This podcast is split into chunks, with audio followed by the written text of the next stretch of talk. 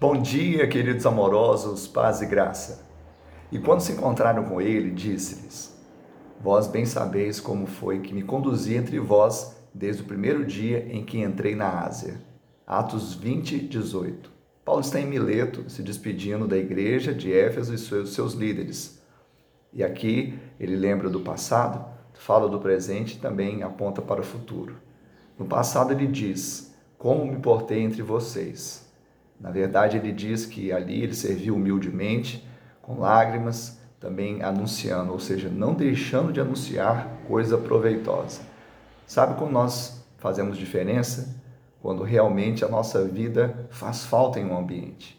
Por isso nós não devemos deixar de anunciar coisas proveitosas. Hoje o mundo tem dedicado tempo a coisas fúteis e passageiras. Nós não. Temos a mensagem eterna. Que Deus te abençoe te dê uma semana de bênção e vitória em nome de Jesus.